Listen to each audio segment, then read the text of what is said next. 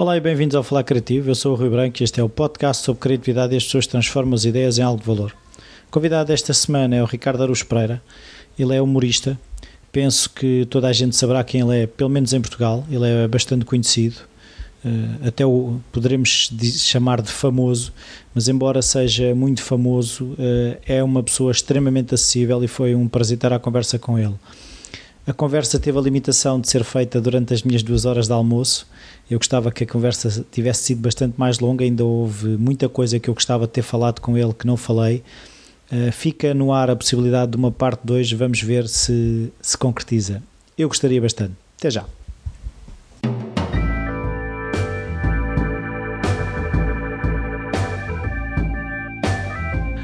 Olá Ricardo. Viva. Obrigado por esta oportunidade. Ora, essa, por amor de Deus. um, eu normalmente tento perceber como é que foi a infância, a infância dos meus convidados. Certo. Porque eu acho que muitas das sementes estão aí. Eu, eu, já sei que foi a avó que teve uma importância muito grande, mas o que eu queria perceber era se haviam um, estímulos, ou seja, se a avó levava a espetáculos, Sim. se havia esse tipo de coisas. Epá, pois isso é, é, eu acho isso muito interessante, sim. Uh, a infância eu acho que é decisiva. Uh, espetáculos nenhums, não a minha avó, epá, por amor de Deus, a minha avó era, era uma senhora nascida em 1920 em Viena do Castelo e ela tinha a, quarta, a terceira classe. Isso equivale a 1900 em Lisboa. É não, exatamente, equivale à Idade Média no fundo. Eu lembro-me eu, eu lembro de, nos anos 80 já, ir à terra da minha avó, que é um que se chama São Martinho de Cora, é num, num conselho agora famoso por causa do festival que se chama Paredes de Cora, e ela morava em São Martinho de Cora, que é a freguesia ao lado da freguesia de Romariguens, que é famosa por causa do Aquilino Ribeiro, da Casa Grande de Romariguens. E, e aquilo era, basicamente a gente andava em caminhos de... Cabras? Carros de bois, sim, e com o carro todo riscado pelas silvas e tal. Uh, hoje em dia, hoje em dia aquilo é século XXI na mesma, não é? Mas Sim. naquela altura, naquela altura não. E na altura em que a minha avó nasceu, eu estou mesmo convencido que era a Idade Média, era uma, uma bomba para tirar água, um, não havia luz e, e mas eu, eu percebo sua, o seu interesse e eu acho que isso é de facto importante, a questão da infância. E, mas às vezes é a, a questão aqui não era de, de, desse tipo de estímulo, ou seja, de levar a espetáculos ou daqueles estímulos. Havia, havia pá, acho que havia, havia uns livros em casa da minha avó de, de, por causa do meu tio. Eh, que eram livros esquerdistas da Revolução que ele tinha deixado para lá, e havia um príncipezinho em francês, não me pergunto porquê, mas acho que eram os livros que havia em casa da minha Era um original. não sei por que razão. E, portanto, o resto dos livros eram os meus, eram meus, eram livros que eu levava para lá quando, ia, quando ficava lá. E, e de resto. Não, mas ia, havia, por exemplo, idas aos museus? Não, não nada. havia nada disso. Havia aborrecimento. Havia, exatamente, havia, havia Eu acho que é um grande estímulo. Sim, é, exatamente, havia tédio. Havia. Basicamente, a gente vivia em Viena do Castelo, eh, embora vivesse cá, porque a comida era minhota, que é uma coisa ótima. Uh, Era um franchising de Viena. Exatamente. A minha avó só ouvia o, o boletim meteorológico para saber que temperatura é que fazia em Viena do Castelo, muito embora ela estivesse a uns 500 Faz sentido quando é para estender roupa. exatamente. E portanto era, era, era em Viena do Castelo que a gente vivia, embora, embora estivéssemos em Lisboa. Mas, uh, mas sim, havia, era tédio, basicamente era tédio, e era e era o facto de, eu acho que isso foi decisivo, sim, de, da minha avó ser uma viúva uh, que que levava, que, que, achava basicamente que interpretava a palavra sério como a maior parte das pessoas em Portugal interpreta. Aliás, a palavra é, é, tem vários sentidos, mas em vários, não é só em Portugal, em ser sério e ser honesto Sim. é um sinónimo em várias línguas. Um, ser sério e ser circunspecto também. E portanto a minha avó achava que se, para ser séria uma mulher tinha que honesta, ser circunspecta. Exatamente, exatamente. E, e, e depois isso vem tudo do facto de para uma criança uh, fazer rir uma pessoa provocar. A gente sabe o que é que provoca, não é? Quando uma pessoa Sim. se ri. E, e, e, sabemos hoje, quando somos adultos e tal, sabemos que nem sempre o riso é alegria. Sim. Mas para Há uma o criança. famoso riso amarelo, não é? É- ah, não, e não só, não só, às vezes, há muitas. é, uma das coisas curiosas em relação ao riso e ao humor e tal é, é que é o facto de ser um fenómeno que resiste muito à compreensão. E, E não é ainda bem. é, provavelmente ainda bem, sim, provavelmente ainda bem. Ahm, é um bocadinho assustador para quem tenta fazer vida disso, não é? E não, não faz ideia do que é que está, do que é que está a acontecer. Mas, ah, mas, mas sim, ainda- por um lado ainda bem. E há essa questão de, normalmente quando uma pessoa diz o humor é...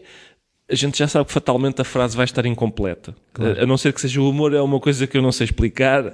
Aí- a aí frase vai acerta. estar aí acerta-se, mas em princípio a frase vai estar incompleta. E com o riso é a mesma coisa, é porque há o riso, o riso está ligado com o mal, por exemplo, o Rirmos vilão. da desgraça, não Não, é? e não só isso. O vilão ri-se sempre, o zero- o ze- exato, o riso do vilão, o 007 em muitos filmes não dá uma única gargalhada. Ahm, e, por exemplo, o riso está associado à loucura, por exemplo, está associado à, à própria estupidez, Não percebe. pateta alegre, Sim. muito riso pouco siso. Ahm, e, e, portanto, mas por outro lado também está associado à inteligência, no sentido em que, por exemplo, no sentido em que o homem é o único animal que, que é capaz de o fazer. Ah, e por isso é, é, é muito difícil uma pessoa queira Sim. ah, chegar. Já não sei a que propósito vem isto, mas enfim. Não por causa da, da avó e do- de, de perceber que eh, o estímulo estava lá, o tédio. Exato, sim, o estímulo era, era basicamente era esse, era, era um puzzle, era um desafio, era fazer rir uma velhota. Sim, mas eu, eu- aquilo que eu também queria perceber é um bocado que, por isso é que eu queria. hum, Isto foi uma grande volta para chegar a uma coisa que Certo. é o humor sempre foi para mim e eu entendo como uma forma de ligação. Certo. Até que ponto é que não era para partir o gelo da Sim. senhora circunspecta? Sim, exatamente, era sem dúvida nenhuma. Era sem dúvida nenhuma. E repara, mas enfim, lá está. Veja como isto tem tantas ramificações. O riso é de facto, acho eu, que pode ser, essa é que é a questão, é a gente dizer sempre: o riso Pode é ser. uma forma, de- pode ser, pode ser, de facto, uma forma muito poderosa de aproximação. Em primeiro lugar, porque em princípio ninguém se ri sozinho, a não ser que tenha algum problema psicológico. É, o riso é uma. Ou É uma esteja a ver um filme? é, pois, pode acontecer, sim, pode acontecer, mas em princípio, se não estiver a ser estimulado de maneira nenhuma, não tem. não- o riso é uma coisa. Provocada, eh, é isso? pro- Não, e, e de socia- social, quer dizer, e é, é contagioso, por exemplo, a gente é como ao bocejo, a gente, por isso é que há, há séries americanas que têm aquela, as gargalhadas, ou, so- ou são filmadas à frente de um público, ou têm gargalhadas colocadas, justamente porque aquilo é contagioso e estimula o riso das, nas pessoas. Por- e, e, portanto, a gente é muito fácil aderir à ideia de que o riso serve para aproximar. Sim. Uh, também serve para afastar. Serve para O afastar. gozar, né? Exatamente. O escárnio serve para afastar. Quando, é- quando o riso é escárnio, serve para afastar. E, e há uma outra coisa curiosa no riso que é. da qual eu também costumo falar, que é o seguinte: a minha avó. lá está, sempre importante, central nisto. A minha avó era muito. Eu sabia perfeitamente que a minha avó gostava de mim, não é? Mas ela não era uma pessoa muito física. Sim. Demonstrar afetos. Sim, de demonstrar o afeto através de, de- do toque. Mas eu sabia perfeitamente, ou porque ela eh, esperava por mim à janela, ou porque, por exemplo, eu, a, minha, a minha sensação era que a minha avó estava à janela o dia todo, porque quando a carrinha me ia buscar até a fazer a curva, ela estava lá. E quando eu chegava, ela já lá estava. Naquele de tempo ela continuava. Exatamente, para mim ela estava lá o tempo todo. Ah, ou, ou cozinhava, para mim, eu, eu lembro-me de. Eu nunca comi batatas fritas estaladiças na minha vida em casa da minha avó, porque ela estava tão preocupada com o facto de eu ter. Epá, vamos supor, ao meio-dia e meia o menino tem de comer, às 11 já as batatas fritas estavam feitas, e então quando ela faz as batatas fritas e põe uma, a tampinha, sabe, a tampa da panela a cobrir o prato. O vapor O cozer. vapor, o vapor faz com que as batatas fiquem moles e, portanto, sempre que alguém me dá umas batatas fritas estaladiças, que é como elas devem ser cozinhadas, eu penso, esta pessoa não gosta de mim. E não sabe Se- E não sabe fazer. Se, ela, se esta pessoa gostasse de mim, tinha feito as batatas duas horas antes e, e elas estavam moles. E, mas, essa questão de... Eu, eu, eu, provavelmente por causa disso, também não... Desculpe, também não tenho uma, uma compulsão para tocar nas pessoas. Sim. E nessa medida o riso serve-me que nem uma luva, porque o riso consiste em provocar uma convulsão física nos outros, sem Sim. ser preciso tocar-lhes. Sim. Lá está, era aqui que eu queria chegar. Quando o facto de eu. É uma convulsão física, repara, às vezes bastante violenta. Sim. E, e a gente não toca nas outras pessoas.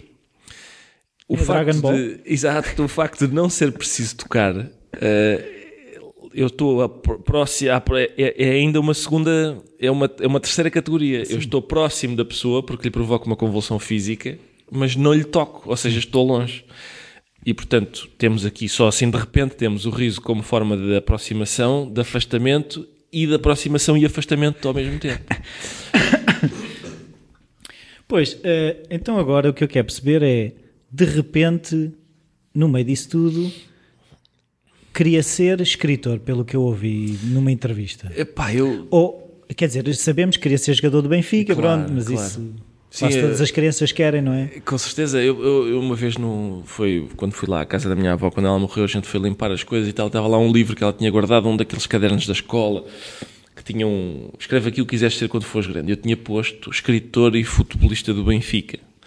Escritor e futebolista são duas profissões que vão normalmente a par, claro. como sabe, não é? Uma pessoa não, não impede nada. Tantos intelectuais jogam certeza, a bola. Com certeza. E escritores que, que marcam, marcam livros diretos muito bem. Muito bem. Claro. Uh, Acho que há uma secção eu, das livrarias só para isso. Exatamente. O fundamental para mim é futebolista do Benfica. Repare, não me interessava ser futebolista. Interessava ser. Clube. Não, isso não me interessa. Interessava ser futebolista do Benfica. E. Mas sim, essa eu acabei por não ser nem uma coisa nem outra, não é? Como sabe. Mas, eh, mas uh, o meu trabalho é escrever textos humorísticos, é isso. Não, mas, não, mas, foi fácil, no, ou seja, a partir dessas decisões em termos de escolha, tipo, que tem que se fazer na escola, ah. Foi sempre por aí? É pá, na escola até enquanto, enquanto, sei lá, até o nono ano, não é? Nono ano temos, tínhamos é, que escolher. É, é, é sempre, não há é escolha, não é? é igual para todos.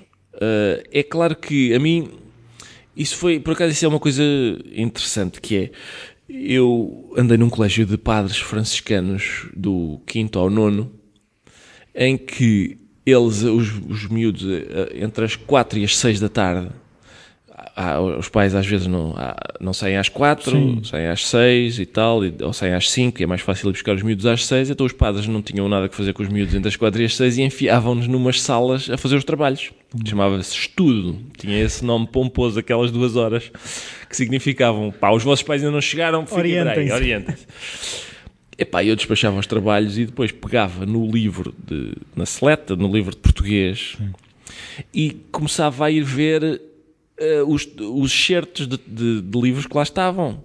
E, e depois havia, havia alguns que eram mais. Uh, que me atraíam mais do que outros Sim. e tal. E depois ia, ia ver esses autores. Havia, eu lembro de haver um texto do José Gomes Ferreira que era muito engraçado sobre sobre certas palavras terem caído em desuso. Acho que é um, é um bêbado que se está a queixar de algumas palavras já não, não serem usadas como solerte, ruaz, estólido, que quer dizer estúpido, aliás. E, e, e a, todos os autores que tivessem uma prosa mais risonha, uhum. mais viva, uh, eu, eu ia, ia ver.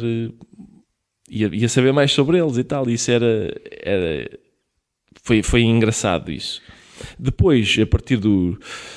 Depois eu escolhi letras, não é?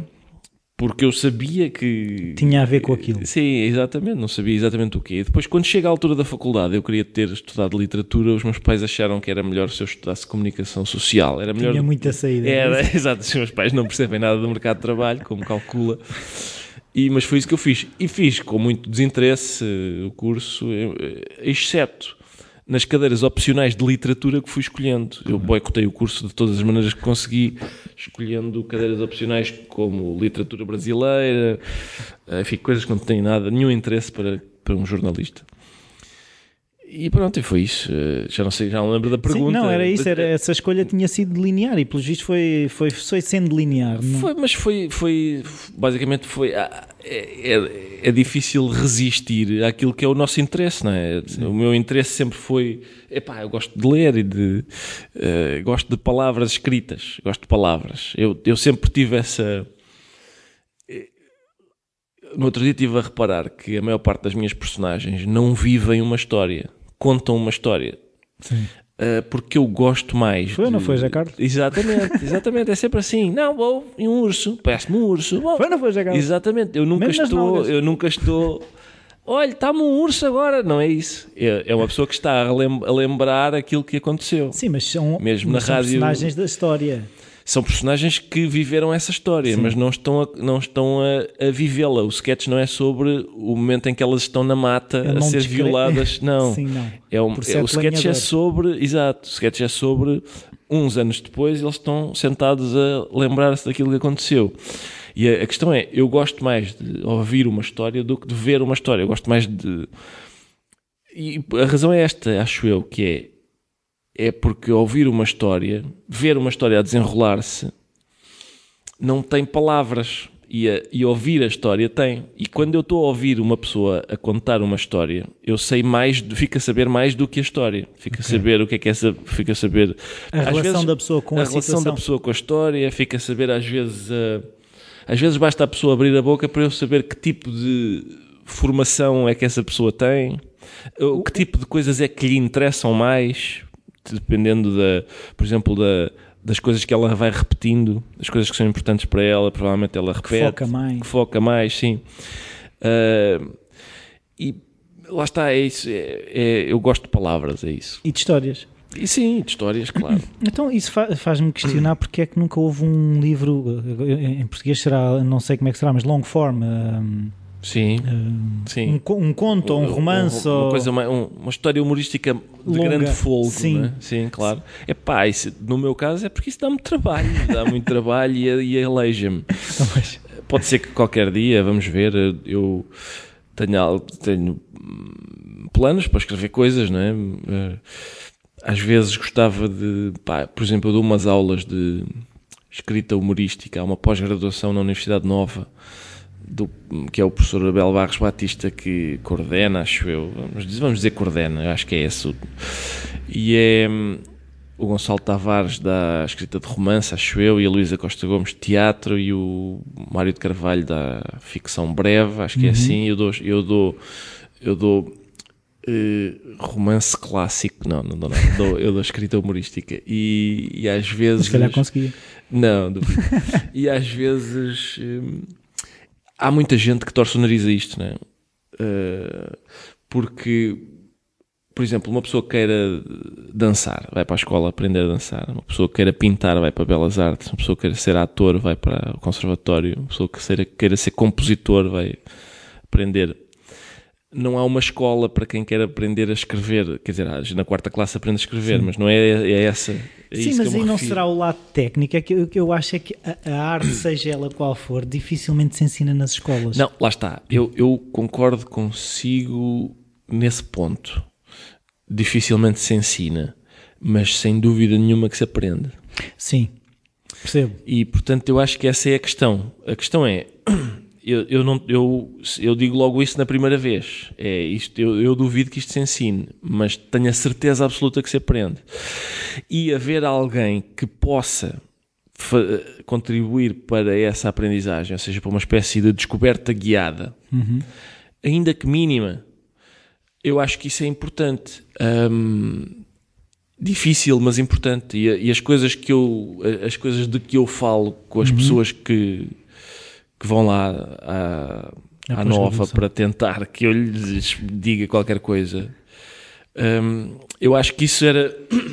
Eu, eu, por pouco que aquilo seja, eu acredito que seja pouco, a mim ter-me ia dado jeito quando eu estava a começar que alguém me tivesse dito duas ou três coisas daquelas.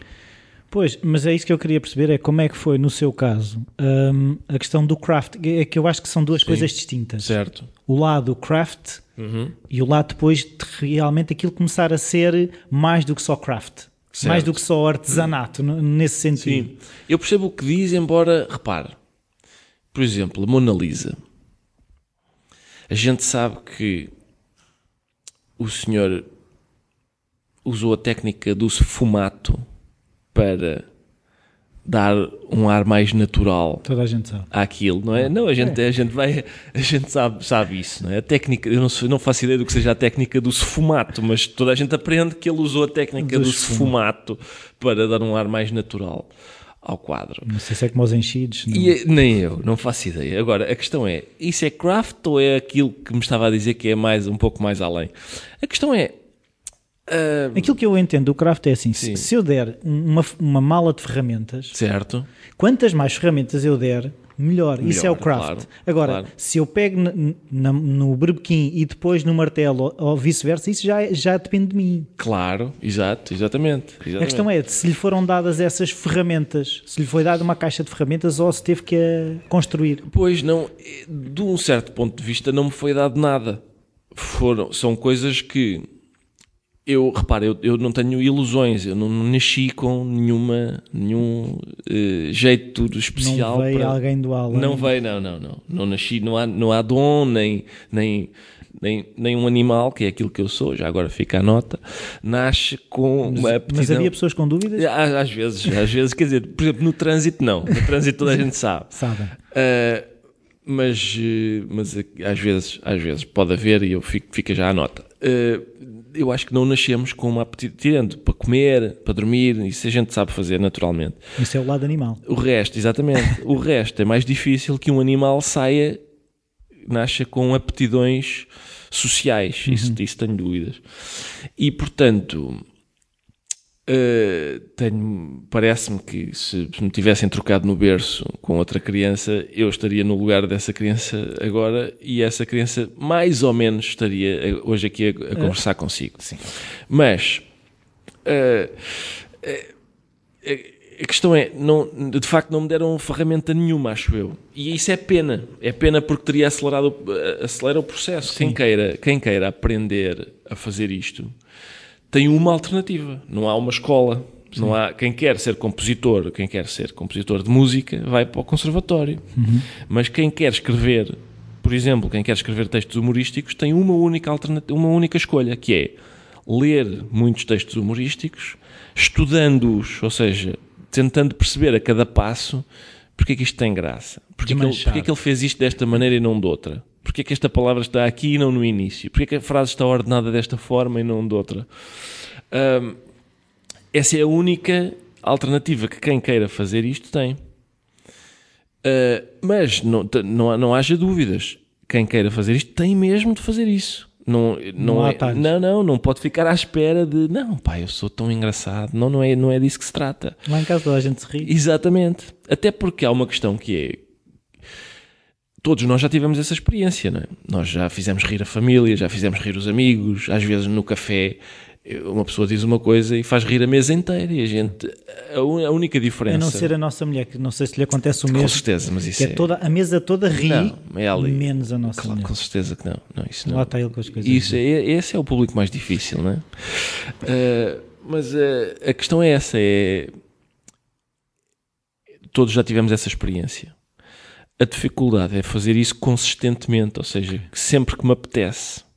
Eu não, uma pessoa que escreve textos humorísticos para ganhar a vida, que é o meu caso, não pode, à segunda-feira, que é o dia de entregar determinado texto, dizer: Estou, olha, esta semana não me ocorreu nada. Não tenho. Um abraço, até para a semana. A questão é essa, é fazer consistentemente isso. Ahm, Mas não há aquela questão que, que- que- que também há aquela coisa de eu só escrevo, houve alguém que disse, eu só escrevo quando estou inspirado, felizmente quando me sento à secretária a inspiração vem. pois, há uma frase assim que é quando a inspiração chega, apanha-me sentado a trabalhar, não é? Pois é, epá, eu não, repare, eu não acredito em inspiração, dom, Talento. talento, não acredito em nada disso. Não, eh, e portanto, eu acho mesmo que. Eu, eu acho, por exemplo, em relação à palavra talento, isso é curiosíssimo para mim. A palavra talento, eu acho que a gente usa a palavra talento eh, para eh, definir uma coisa que eh, para mim chega a ser ofensivo. Isso, quando, quando uma pessoa diz assim: é pá, o Cristiano Ronaldo tem muito talento. Eu acho que É ele, se soubesse fora, né? aquilo que as pessoas estão a dizer, se ofenderia. Porque o Cristiano Ronaldo nasceu na, lá na Madeira e aos 11 anos veio sozinho para Lisboa, para a Academia do Sporting, e à custa do seu próprio esforço transformou-se naquilo que ele é. As pessoas tentarem reduzir isso, como as pessoas não conseguem fazer aquilo, dizem, epá, ele tem muito talento. É uma explica é, é uma, como é que é dizer? Eu acho que é uma desculpa para não tentar. Exato, pode ser uma desculpa para, epá, claro que eu estou no sofá, não consigo, eu não consigo. Já não, viste? não- exatamente. O cabedal que ele tem, eu não tenho. Eu não sei se conhece um livro que se chama Bounce. É um livro sobre. É um Tenho livro, o bounce, Sim. eu tenho o bounce e o código do talento. Ah, eu esse, o segundo eu não sei o que é. O, o Bounce é de um jornalista. Do ping-pong. Exatamente, de um jornalista que, que na juventude foi campeão de ping-pong. E eu acho aquilo Porque vivia num bairro de especialistas de ping-pong. E não, era, basicamente o que é que aconteceu foi, é uma coisa que as pessoas do- que acreditam no talento têm dificuldade em explicar, que é, ele vive numa terriola inglesa e de repente ele constata que ele é campeão nacional de ping-pong, vai aos Jogos Olímpicos, o irmão é vice-campeão, a menina da frente é campeã feminina, o miúdo do fim da rua é campeão júnior, e assim sucessivamente. E portanto as pessoas que acreditam no talento têm de explicar como é que de repente, numa terriola, É como os corredores canianos virem todos quase da mesma terra. Exato. E então este rapaz, o tal jornalista, que agora é jornalista, mas foi campeão de ping-pong, explica que o que aconteceu foi... Não é Matthew Syed? É, é qualquer coisa desse tipo. a ver. Matthew é, é certamente. Mas, eh, diz ele, nós vivíamos num sítio onde o professor de Educação Física era um entusiasta do ping-pong e havia um clube muito diferente dos outros clubes de ping-pong porque o clube dava a chave aos sócios. Ou seja, se aqueles miúdos às quatro da manhã quisessem ir treinar, podiam. Podiam ir à hora que quisessem, não era, olha, das 3 às 5 há treino de ping-pong, não fui, pá, vou, olha, paciência, vou na quinta. Não, não, ali era a hora que eles quisessem, eles iam para lá. E ele cita um estudo, não sei se viu esse estudo, esse estudo para mim é, é, é muito im- importante. É um estudo sobre eh, violinistas, não sei se viu isso. São, eles escolhem 60 violinistas e dividem-nos em três grupos de 20. Uhum.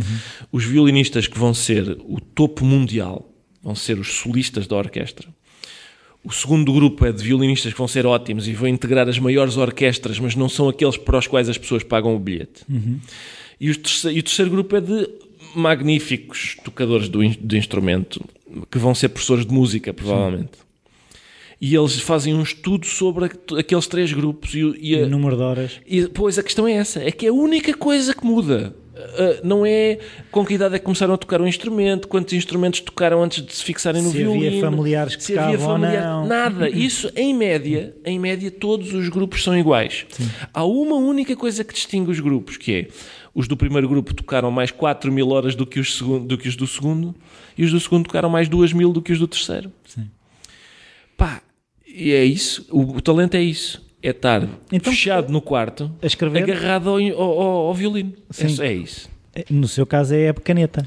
Exato, epá, é, repare, se, se eu levo ao- sem me comparar com nenhum desses grandes violinistas, a questão não é essa, é, a, a questão é, comparando-me com uma pessoa normal, se eu levo algum avanço nisto de saber fazer rir os outros em relação a uma pessoa normal, esse avanço consubstancia só nisto, que é, eu andei a, passei a infância a tentar fazer rir uma velhota e vocês não, é só isso. É isso, ou seja, começou aos, ou sei lá, aos 3 aos 4 Exato, anos e não começou exato. aos 20 e tal, quando de repente, não, não, isto agora está na moda, é o humor, tira um cursozinho de stand-up, Mas repare, mas eu acredito que uma pessoa com 20 e tal anos, dedicando-se a isso, sim, mas não, não é aos 30 que está no topo, é isso, é, é- talvez, talvez, mas, mas, mas vai queimar muitas etapas, porque é óbvio que aos 20 e tal anos vai perceber muitas coisas que um miúdo de 5 não percebe logo, ou leva muito mais tempo a perceber. Tá bem, mas e eu- portanto eu acredito perfeitamente que uma pessoa com 20 anos que, que, que diz. Eu acho, acho difícil que uma pessoa com 20 anos que diga eu nunca me interessei na vida por comédia nem por fazer rir os outros,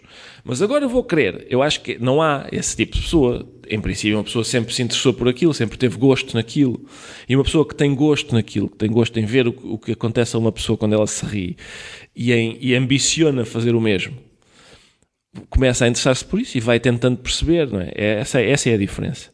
Mas mesmo, vamos supor que uma pessoa que nunca teve esse interesse na vida, quando tem 20 anos, deseja fazê-lo. Eu acho que essa pessoa, se se empenhar nisso, vai conseguir. mas as horas vão ser, eh, vão, Vão. ser muito próximas das outras, Vão- ou seja, ele não, ser, não sim. é assim, eu- há uma pessoa que eu sigo que é o Tim Ferriss, não sei se já ouviu falar, Não, acho, acho que não. não sei. Pronto, ele teve um livro muito conhecido que era a Semana das 4 Horas, mas o que ele Ah, faz, não no sei fundo, é, não. ele, ele tenta é, quando descobre uma coisa que ele quer aprender, de que forma é que ele consegue reduzir ao máximo para chegar àquele nível. Certo. Pronto, e ele, ele anda a tentar encontrar um DNA qualquer para queimar etapas. Certo. E há. A questão é que, mesmo esse queimar de etapas, nunca é eu tirei um cursozinho e está feito. Não, pois não, isso claro que não é. Não, claro que não é. Mas, mas pode ser o princípio, Sim. pode ser o primeiro passo. Pode ser eu tirei um curso e a pessoa que me que o, o, lá o monitor do curso indicou-me três ou quatro leituras interessantes ou chamou-me a atenção para uh, determinada forma de raciocinar. Uh, basicamente aquilo que as pessoas vão ouvir quando aparecem lá na nova uh, é isso, é o facto de eu, é o facto de eu achar que, por exemplo, a, a comédia, o, o, sentido daquilo que a gente chama o sentido do humor é uma forma especial de raciocinar. E isso não, não é inacessível às pessoas. Antes, pelo contrário. Se isso é inacessível, então a filosofia é inacessível também a uma série de pessoas. Porque a filosofia também é uma forma especial de raciocinar. E a ciência é a mesma coisa. Uh, aliás, eu acho que há muitos paralelos entre a filosofia e a, e a comédia. Sim. O primeiro é o facto de, por exemplo, lá, o William James, há uma, uma, uma, definição de filosofia do William James que eu acho que é também uma, uma definição de comédia, que é, é um raciocínio que toma o familiar por estranho e o estranho Sim, por, familiar. familiar. E isso é, é fundamental para mim. E, e, define bem, de facto, a atitude filosófica em relação às coisas. E até é, em relação à vida, não é? é exato. No caso do William é, James seria se calhar mais sim, isso. Que é, que é uma coisa que eu, pela qual eu passei todos os dias com a qual estou muito familiarizado, deixa-me olhar para ela como se fosse a primeira vez que a vejo. Isso é uma operação intelectual muito importante. Mas isso é, é, como é, que eu dizer, é, é, é treinado, é isso? É, é sim, é, é, é, capaz de ser treinado. É treinado. Primeiro é preciso ter essa consciência, não é? De que, de que é possível fazer essa operação. De que é possível olhar para uma coisa uh, familiar e olhar para ela como se ela fosse estranha uhum. e o contrário. A gente tem essa sensação muitas vezes quando anda com crianças na rua. Vamos tentar que sejam as nossas crianças, não é? Que não sejam crianças que a gente raptou, por exemplo. Eu não costumo. Não costumou, exatamente. Cada um fala de Exato, si. Exatamente. Mas, mas uh, as crianças Quantas vezes é que a gente passa numa coisa ou vê, vê uma situação a desenrolar-se ou assim e uma criança que está connosco faz um comentário sobre isso e nós dizemos, olha, realmente o miúdo, eu passo por isto todos os dias e nunca tinha olhado para isto desta maneira. No outro dia eu ia levar as minhas filhas à escola e uma delas, e elas iam mascar uma pastilha ou assim, ou já não sei por que razão, ouviram um anúncio de pastilhas elásticas e, e uma diz, porquê é que se chama pastilha à pastilha? E eu, eu pensei, bom não que são coisas fáceis. É? Realmente né? eu não. Epá, nunca, nunca pensei nisso. Não, e eu respondi como todos os pais respondem: é ah, cala-te! Foi, foi, isso, não é? Uh, não, agora já a outra resposta é: vai vir ao Google. Exato, exato. Epá, está calada, deixa-me estar sossegado. Mas, mas realmente é uma coisa que vale a pena. Se calhar não vale. Repare, essa é uma, uma questão interessante. É, Sim. Isso é uma pergunta, não é? Porquê que se chama pastilha à pastilha? Se calhar a gente vai ao Google ou à Britânica ou seja onde for. Até fica com uma resposta. E até fica com uma resposta e se calhar não interessa para nada. Mas era aquilo de que nós, os, os, nossos ouvintes não sabem, mas antes desta conversa nós estivemos a falar sobre outras coisas, como por exemplo aquela conferência do John Cleese, em que ele diz algumas coisas às quais é muito fácil aderir, Sim. como por exemplo o facto de, de estarmos mais eh, atreitos, digamos, a ter ideias num determinado estado mental do Sim. que noutro. E esse estado mental em que nós estamos relaxados e, e, a, e abertos à experiência pela própria experiência. Ou seja, a, a, por exemplo, a passar os canais de televisão e a fixar-nos num, não porque aquilo nos interessa, seja um documentário muito interessante, mas pelo, pelo, pela simples curiosidade de ver o, o que é aquilo. Ou ler um livro pelo prazer de eu estar a ler, não porque eu preciso de ler isto para a escola. Sim. E nesse estado nesse estado, é, é mais fácil ter ideias. Isso é uma, é uma constatação muito uh, aterrorizadora para, para quem faz pessoas. da criatividade e, e até para quem faz da criatividade o seu modo de vida. Porque nós associamos esse estado de espírito que é basicamente aquele em que eu estou quando estou a coçar-me no sofá, por exemplo, sem, sem nenhum plano, estou a ver coisas e tal. A não e ser vezes... resolver um problema de comichão. Exato, exatamente que às vezes é um problema intrincado e leva o seu tempo para resolver, mas, mas esse estado de espírito é o estado de espírito que nós associamos normalmente com a irresponsabilidade. Sim. Eu estou a ser irresponsável. Deixa de ser infantil. Estou, exato, eu estou no sofá só a ler uma coisa, às tantas estou, estou vestido de uma maneira que, que, que não quero que ninguém veja vestido daquela maneira. Hum, e, no entanto, é esse o estado de espírito que normalmente produz as ideias. Ele diz uma coisa, o John Cleese diz uma coisa muito interessante, que é, é uma questão de tempo e até de espaço. É fecha-te num sítio onde é. sabes que ninguém te vai interromper. Pá, e nessa hora... Hora e meia. Hora e meia, vá. Tens ali um tempo em que há uma noção interessante aqui, que é a noção de jogo. Ele diz play. Play. E a gente pode. Jogo brincar. É, é, a é gente, que o play no, no, A gente no tem a tentação de traduzir isso por brincar, mas eu acho que a noção de jogo é mais interessante. Porque comporta as duas. Pois, exatamente. Porque também tem a brincadeira. Mas essa noção de jogo é muito, é muito interessante para mim. E, é, e é, é muito importante, por, por, exemplo, quando uma pessoa diz, quando uma pessoa diz, não, quando uma criança diz, normalmente é uma criança, quando uma criança diz, eu agora sou um morcego, essa frase simples acho eu que é fundamental porque, porque é uma, faz muito mais do que aquilo que parece. Sim. Quando uma criança diz eu agora sou um morcego, ela está a definir todas as coisas à sua volta uh, em segundo lugar. Primeiro é ela, ela é que se define. E a seguir é tudo o resto. Eu agora sou um morcego, por isso isto é a minha caverna, não é o, o luxuoso gabinete onde estamos a conversar. Um, etc, etc o que é que as pessoas normais fazem? Normais? E, normais, digamos. e, porque têm de o fazer, Sim. quer dizer, porque a vida normal das pessoas é sair, é ir para o trabalho, é. Basicamente, essas pessoas são aquilo que o mundo lhes diz que elas são. É o contrário, é a operação inversa. Essas pessoas não se levantam a dizer eu hoje vou ser um morcego. Não, não. Essas pessoas levantam-se e dizem ora bem, eu hoje sou. Ah, é verdade. Eu sou um empregado de escritório. Porque é, é, é, é isso que as outras pessoas lhe dizem que ela é. Mas não é redutor. Como assim? Ou seja, eu assumir que sou, e lá por eu ir para o escritório, eu sou o escriturário. Certo. Ou seja, porque é que perdemos? Eh, aquilo também é um bocado deste podcast, também eu quero que as pessoas percebam que eu não tenho que perder, eu consigo ser morcego Sim, dentro do escritório. Com certeza, consegue, mas, mas se só for morcego no claro escritório, não chega ao fim do mês e eles dizem: o, senhor, o seu trabalho aqui no escritório acabou, Porque vá não... para casa. Vá voar para o outro lado. Vá voar para o outro lado, sim. Uh, com certeza, isso é, é, é, óbvio que. Porque é que as pessoas são como, como são? Porque é que as pessoas em geral estão nesse, nesse outro estado de espírito que não é o estado de espírito que, que a gente considera que é aquele que produz, aquele estado de espírito, lá está, fatalmente ocioso, Sim. que, que é aquele do qual as ideias mais, mais frequentemente do que o contrário nascem.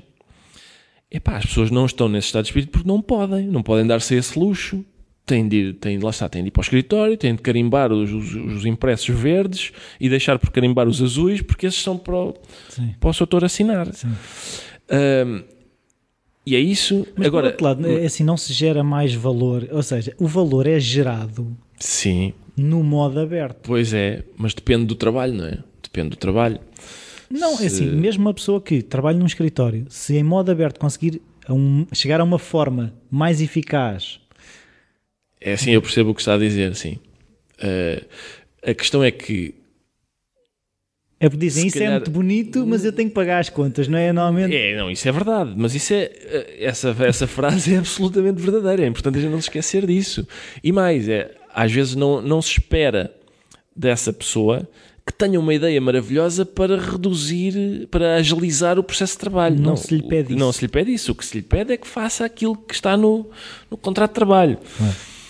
E é, é isso, é, é, é, a questão é o, se o patrão entra, até porque quando uma pessoa está nesse modo aqui o modo que o John, John Cleese chama modo aberto, nota-se bem, não é? Nota-se quando ela está nesse modo. Não me apetece trabalhar, faz-me lembrar esse sketch. Sim, por, por motivos profissionais amanhã não venho. E, e o patrão, o diretor, seja o que for, o superior hierárquico, quando olha para uma pessoa que está ostensivamente nesse, nesse estado de espírito, é, ah, isso não é bem visto, não é bem visto. Sim, é... Mas também é visto às vezes em determinados meios, é o criativo.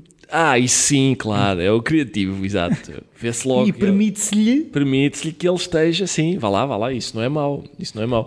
A Mas não é, é espaço que se ganha? É, é espaço que se ganha. Eu, eu, o que eu estava a dizer é, por exemplo, eu não tenho patrão, não tenho Deus nem, nem amos. Não tenho patrão, não tenho. É o Estado, não é? Sim, é certo, mas, mas não tenho um. Se eu quiser. Uh, Trabalhar da meia-noite às quatro. Exatamente. Eu falo aí, se eu quiser antes disso estar duas horas a ver uh, filmes de gatos no YouTube, posso. Uhum. Coisa que num escritório, em princípio, não me é permitida. Uh, mas sim, quer dizer, duas horas seguidas, pode ser. Eu não, eu não estou a dizer que não se faça, estou a dizer que não é permitido, não é? Pode, okay. Pode-se fazer sem se, se ninguém vir. Uh, mas é, já não sei daqui a Queres pagar as contas? Pois é, ah, a questão é, ah, era aí que eu queria chegar, sim.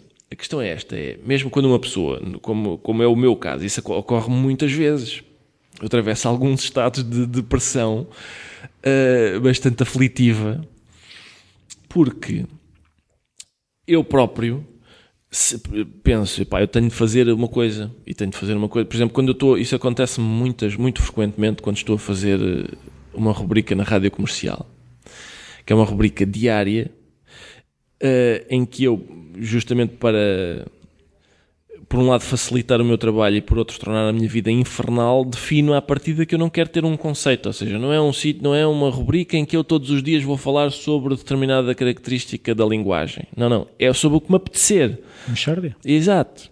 É sobre o que calhar naquele dia. E isso, uh, não sei se já reparou isso, por exemplo, na minha. Isso acontecia muito na, na escola. O padre, padre Joaquim professor de português, à sexta-feira, dizia hoje composição. Tema, tema livre. A vaca. Ah, e a gente dizia, ei, seu padre, a vaca não, tema livre, seu padre. Não, não, hoje é a vaca. Semana seguinte a mesma coisa, as férias. Ah, seu padre, tema livre. Não, as férias. Até que o padre se cansava e dizia, ok, olha, hoje tema livre. E a gente fazia uma grande festa nos primeiros 5 minutos. E ao fim desses 5 minutos a gente dizia, ó, oh, seu padre, sobre o que é que eu hei de escrever? Porque lá está, a liberdade total também sabe ser opressiva. Sim. Às vezes faz falta um constrangimentozinho ou outro. Isso não é o paradoxo da escolha, quase, não é? Daquela coisa de poder escolher muito e depois temos dificuldade de facto em escolher. Exato. É isso, é como o burro de Buridan. É aquele paradoxo do burro de Buridan, que é, é lá está, é um exercício filosófico que diz o seguinte: da palha e da água. Não, dois, dois montes ah. de palha exatamente iguais como, ele, como são exatamente iguais, ele não consegue escolher em relação a nenhum e morre de fome no meio. Não, tem, não há nada que o motive a optar por um fardo de palha em, em, em, em, detrimento do outro. E por isso faz falta ao burro dizer: pá, como o da esquerda, como aquele. Uh, às vezes, às vezes eu sinto-me o burro de Buridan, que é: tenho, epá, tenho realmente todas as hipóteses em aberto. Uh, mas, mas no dia seguinte, às 8 e um quarto, tenho de ter uma. Tenho de fazer uma coisa. E tenho de fazer uma coisa que seja diferente da que fiz ontem e anteontem. Um, e o melhor caminho para inventar a do dia seguinte é um que neste momento me parece uh, irresponsável, que é ir para o sofá coçar-me. Ou é. Não sei se me faço entender. É, sim, portanto, sim, sim, uma vez que, que o meu modo de vida depende disto, eu gostava de dominar melhor o processo. Uhum. De fazer, eu agora vou ter que ter uma ideia para amanhã e daqui a 5 minutos vou tê-la. E o que me acontece muitas vezes é eu tenho que ter uma ideia para amanhã. Entretanto, passaram 5 minutos e não aconteceu. Passaram 2 horas e não aconteceu ainda. E, e, e, portanto, o facto de não dominar esse processo e é muito difícil de o dominar. Se é que alguém alguma vez o consegue dominar, eu acho que não, não é? Gente, mesmo que a gente se ponha a pensar tive uma ideia. Como é que eu, como é que eu a tive? É, é muito difícil seguir e os passos. que as ideias são minhas é outro, também outro conceito. Pois é, pá, seguir os passos para trás e, e, perceber como é, que, como é que foi, como é que eu tive aquela ideia. Eu, posso, eu percebo que eh, colocando-me numa determinada posição, num determinado modo, lá está, exato, eu, eu fico mais perto. Potencio. Sim, potencio, mas não é, não é garantido. Não é garantido, exatamente. Uh, e depois, portanto, o resto, a questão é, é fechar-me num sítio olhar para a folha branca e sofrer. É só isso. Pois, isso é uma coisa que o Seinfeld tem uma frase, eu penso que foi no Howard Stern que ele disse: Encontra uma tortura que te é confortável Exato. e traz sucesso. Porque eu acho que a vida é mesmo isto: é encontrar uma tortura que nos é confortável. O humor é essa, é essa tortura para si, este, este jogo. Sim, eu reparo, eu acho que qualquer trabalho tem essa dificuldade, ou seja, aquilo, que ele chama tortura. Hum, e o meu tem sem dúvida nenhuma. A, a, a, questão é que é, é para mim melhor. Eu às vezes reparo, às vezes isto que eu tive aqui a moer, a queixar-me sobre, é pá, às vezes no dia seguinte, às 8 e um quarto. Exato, tenho de ter a ideia. E epá, e é complicado e tal. Eu às vezes estou-me a queixar disto e de repente ocorre-me que os mineiros têm uma vida ligeiramente mais difícil que a minha. E Se fosse é para nessa- ter ideias, pá. Pois, e nessa altura eu penso, é pá, não sejas maricas e, e vai lá, fecha-te no, fecha no teu gabinete e, e- e realmente é- a gente é, é uma luta com zero, não é? Não há nada. No- E no sítio onde não há nada, a gente tem de fazer com que haja qualquer coisa. E isso é difícil. É pá, mas é uma dificuldade muito melhor do que aquela dos mineiros, que é, que é levantar-se às 5, pegar na picareta. E ir pá, para 500 metros de. Exatamente, exatamente. E de repente, olha, o canário morreu, é melhor sairmos daqui enquanto é tempo. Ou, Quem é que trouxe o canal? exato. ou, epá, ruiu o túnel atrás de nós, se calhar vamos ficar aqui até fevereiro. Pois, mas uma coisa que, eh, que eu queria perceber é se no meio disto tudo eh, o ter de ganhar a vida aparece no meio dessas inquietações. Porque eh, toda a gente ouviu e fala no. Toda a gente fala dos contratos milionários que os gatos doentes fazem com. Pronto, são sempre Seja com milionários. seja sempre com quem milionários. for, são Tudo sempre milionários. é claro. milionário. É tudo milionário. É de luxo, sim. A questão. Uma que- vez, já agora só uma nota, Sim. Uhum. uma vez na capa de um jornal, apareceu as férias de luxo, todas as, as- e eram, eram férias num sítio ao qual eu nunca fui na vida, ainda hoje. Ainda hoje não Mas fui foram àquele de luxo. sítio. Mas foram de luxo. São férias, até quando são imaginárias, são de luxo. É assim, isto é tipo o buffet, a comida está lá. Exato. Se não aproveita, as férias de luxo estavam lá. Estavam lá. Pronto, mas o que eu queria é um bocado se. Não, eu não, não estou a dizer que os contratos sejam milionários, mas se ao fim de algum tempo se, haja, eh, se há algum, algum descanso e determinadas opções a partir de atingir um patamar, ou seja, entre o perfeito normal Certo. e, e uma série Lopes da Silva Sim, sim. Ou, ou os primeiros contratos com a TMN, Claro. o mindset teve que mudar ou não? Não, eu percebo o que diz. Eu percebo o que diz. Ah, Ou a irresponsabilidade do início? É isso, a questão é, eu, eu percebo o que está a dizer e à partida hum, percebo a lógica disso. Ah, na verdade, Eu não estou a dizer que é, eu estou a dizer não, é não, se- eu percebo, eu percebo que alguém visto de fora pense, epá, é muito diferente agora do que naquela altura. tinhas de trabalhar para comer, agora és rico. Eu, eu sou o mesmo, o mesmo Palerma que está à rasca, e a, a expressão é à rasca, porque não tem uma ideia para o dia seguinte, é o mesmo agora hum, que era em 2004.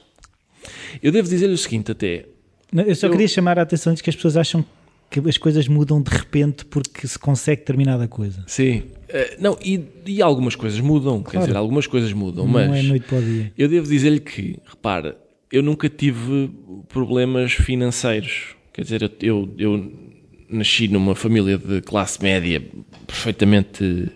Eh, que vivia uma vida perfeitamente desafogada. A seguir a isso, comecei. Esta é a parte importante. A seguir a isso, eu comecei a trabalhar numa área eh, que, por estar relacionada com a criatividade, lá está, eh, é bem paga. Eu lembro-me que eu só consegui, os meus amigos e eu, só conseguimos ir brincar às televisões para a SIC Radical porque a gente, a escrever para o Herman, ganhava mais a escrever um texto do que a escrever, produzir e interpretar quatro programas mensais na, na SIC, Radical. Radical. Eu escrevia um texto para o Herman e tinha eh, mais. eh, tinha fogo financeiro Sim. se- maior do que aquele que me era dado a escrever, produzir e interpretar. Quando eu digo produzir, digo, em sentido próprio, porque éramos nós que produzíamos aquilo, a roupa éramos nós que tínhamos que ir buscar, os bigodes éramos nós que comprávamos em, em Londres, mas lá está, eu nunca tive um, essa, num, num certo sentido, eu nunca tive, epá, ou eu, ou eu tenho esta ideia, ou não como. Não como. Não, isso nunca aconteceu, não é? Isso nunca aconteceu. Agora, é claro que não, não lhe escondo que a minha vida hoje é diferente do ponto de vista financeiro daquela que era em 2004. Mas a diferença não é a ponto de eu, de eu de ter mudado aquilo que é o ah, essencial, é, que é eu, eu estou à frente do computador ou da folha e ela está toda branca. E eu tenho de. É porque o dinheiro na conta não traz a ideia, nem escreve não, o texto, não é? Exatamente. Nem me. Aliás, há coisas que até são piores. Há coisas que são melhores, não é? Não vou estar aqui a fazer a, a, a figura do coitadinho, coitadinho, porque ninguém acreditaria. Claro. E bem, até seria obsceno. É claro que eu hoje vivo uma vida muito mais confortável do que nessa altura. Mas há coisas em que, em que o, o meu mundo piorou, digamos assim, que é uma coisa é eu, é tudo um luxo. Eu, não eu fazer, por exemplo, fazer uma experiência na SIC Radical. Quero fazer um sketch aqui meio esquisito, em que só à base de duas palavras. Ui. Isso era-me perfeitamente. Estávamos tranquilos, não é? Se eu hoje aparecer na, na, na rádio comercial de manhã e tiver uma experiência, às vezes tenho, uma experiência essa que corre desastrosamente, coisa que às vezes acontece às experiências. Umas vezes correm bem, outras vezes não correm. Por isso é que se chama experiência. Exato. Uh, epá, o, o impacto que isso tem é muito diferente daquele que tinha quando, quando eu agora faço uma coisa, uma experiência que falha. O, o impacto, o impacto é, muito diferente. Mas do... isso condiciona o processo antes? Ou seja, se, se a partir de, se, se, ficou mariquinhas. Uh... Não, não, não, não fico, não, não fico mariquinhas porque, porque lá está, porque também porque não tenho de me queixar e não tenho. Não, não. Também porque eu acho que ajuda o facto de eu não ter Facebook, sabe? Eu às vezes falo com o Marco e o Marco não só tem Facebook, como, como tem uma presença. Ele vive no Facebook. Como tem uma presença bastante empenhada no Facebook. E às vezes vai um idiota qualquer ao Facebook e diz: Olá, Marco, isso que tu fizeste e, e, o Marco dá só trabalho Sim. de ir lá responder Reagir. a um tipo que às vezes nem sequer é ele. Está lá José Fernandes e na verdade é a Tânia Vanessa. É exato, que tem um interesse qualquer naquilo e obscuro e, e, e cria um perfil. A sensação que eu tenho no. Eu já vou responder à sua pergunta. Sim, sim, sim, Atenção, não a perdi de vista. A sensação que eu tenho, não sei se conhece aquela história do o velho, o menino e o burro, que é são, ele, ele, é um velhote, não é? Que tem um burro e tem um, tem um neto. Sim. E eles passam, passam por uma aldeia uh, e vai o neto no burro e o homem, o velhote, vai ao lado. E as pessoas da aldeia começam aos gritos a dizer como é que é possível, desgraçado do velho, foi numa vida de trabalho e quem vai repimpado no burro é o puto. E então eles trocam. E na aldeia seguinte as pessoas dizem como é que é possível o menino, coitado da um infância, adulto. e o velho é que vai repimpado. E até eles saltam os dois do burro. E, aliás, põem-se os dois no burro. E na aldeia seguinte eles dizem, o coitado, coitado do burro, e que pá, duas pessoas em cima, então uma não podia ir perfeitamente a pé. E eles saltam os dois do burro. E na aldeia seguinte dizem: Olha, o estúpido tem o burro e vão os dois a pé. É preciso ser uma besta. Essa é a minha sensação relativamente à, às redes sociais. Eu, muitas vezes eu, eu, sinto que o Markle está a responder às pessoas destas aldeias. Sim. E ele não tem nada às a responder às quatro. Às quatro porquê? Porque as quatro vão estar ali claro. na caixa de comentários, seja do que for. Vão estar. Seja o que for que o Marco fizer, há pessoas que vão dizer: não, não, o velho é que devia ir no burro. Não, pá, o Marco faz o que tu quiseres. Às vezes, às vezes estamos a falar sobre o assunto e estamos a, estamos a, a, a achar graça a isso, a, a essa questão. E, ele, e eu digo-lhe: pá, para, para, não. E até, mas eu gosto, eu até acho graça a responder ali. A... Mas eu, eu, a sensação que eu tenho é, é dupla: é, primeiro, basicamente, tu nunca vais agradar a gregos e às pessoas do Facebook, porque lá está, estão lá muitas e há sempre uma que vai dizer não, a maneira certa de viajar é com o burro, sem, com, com as duas pessoas em cima e outras vão dizer outra coisa. E a, e a segunda questão é, a se calhar são três, são pessoas que não fazem ideia do que é o trabalho do Markle. E mesmo, mas, mas querem, acham que sabem e querem lhe dizer como é que ele o há de fazer. E, e até a vida, às vezes parece que querem uh, gerir a vida dele. É? Exato, né? exatamente. É, é Opções é, que ele faz que não sim. nada têm a ver com o trabalho dele. Sim, isso, isso, é uma coisa relativamente normal, acho que é as pessoas que gostam de uma, por exemplo, gostam do Markle e sentem que ele é posse, passa a ser, passam a possuí-lo, passa a ser propriedade delas. E consigo isso não acontece? É possível, só que não tem redes sociais. Portanto, as pessoas olham para o Markle e pensam. Mas na rua, eu, por exemplo. Na, na, rua, na rua as, as, pessoas só vêm dizer: posso tirar uma fotografia, dê-me aqui um autógrafo para a minha filha, uh, ganda maluco. Uh, fazem agora uma coisa que eu, que eu acho que, é, que eu defino como elogios à traição. Oi? Uma coisa que agora está assim, e fazem elogios à traição, uma coisa que agora está em voga, que é eu, eu cruzo-me com uma pessoa e percebo que ela me reconheceu, porque ela faz um. faz, faz um. Olha o faz qualquer coisa mas ela não diz nada. E depois, quando dobra a esquina, mesmo antes de dobrar a esquina, diz: És o maior! E esconde-se. São elogios à traição. Não sei porquê. Não sei porquê. É uma coisa qualquer. Mas as pessoas. O sniper então... do elogio? Exato.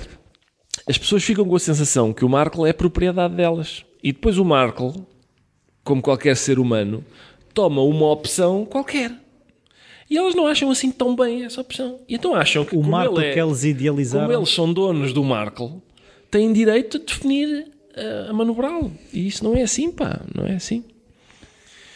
Mas isto voltando à questão das opções. Onde é que eu ia? Ah, as opções e, e não condicionam. Ah, não, não condiciona, não condiciona porque porque há essa, há essa irresponsabilidade, não é só o facto de eu não ter redes sociais e por isso não ser confrontado com o Mas facto isso não de, é assumir, ou seja, não é uma, uma, não é uma decisão consciente, não é, ah, não, não, me apetece, não é não me apetece. O que o quê? O não ter Facebook, o não ah, ter... Não ter... É as duas coisas. É, é, é não apetece e, e, acaba por ser também uma estratégia, é não é? Não é, é mas, mas, é, mas é tudo motivado por não por, eu não, não vejo interesse naquilo, quer dizer, eu não vejo. Uh, eu, eu percebo, percebo que aquilo tenha uh, importância, quer dizer, mas não me apetece ser testemunha de Jeová de mim próprio. Teria, tenho pudor de. Pessoal, eu vou estar esta semana na não sei onde. Não percam o meu novo programa. Olha agora a minha rubrica. Epá, Fui não, comprar. Epá, não, tenho, não tenho paciência para isso, pá. E, mas percebo que, que aquilo tenha interesse e, e sem dúvida. Mas, mas depois há, são, são coisas diferentes, não é? Depois há esse outro lado. Há esse tal lado de, de, de o menino burro e o, e o velhote. Sim. Uma coisa que eu queria perceber é... Eu acho que acabei por não responder à pergunta. Eu ia para lá muito bem, mas depois não, fiz um é, desvio é, é, pelo assim, Facebook. É, não. é su, o, o, os valores... A questão é o ter essa segurança se, se faz acobardar em determinadas é, decisões criativas. Era, não, era, eu, acho que, é, eu acho que é, eu acho que no essencial as coisas não mudam. Ou seja, eu, não muda o tipo que está a sofrer à frente da folha, não muda, não muda o sofrimento, um, não muda a irresponsabilidade. Um, por, muito, por muito valioso que seja o contrato ou pouco valioso, não, não muda. Um, e, e eu acho que mesmo, mesmo a questão da fama, que é, é óbvio, é óbvio que uh, se um humorista desconhecido subir ao palco e eu subir ao mesmo palco, as pessoas vão dar, em princípio, dão-me mais atenção a mim.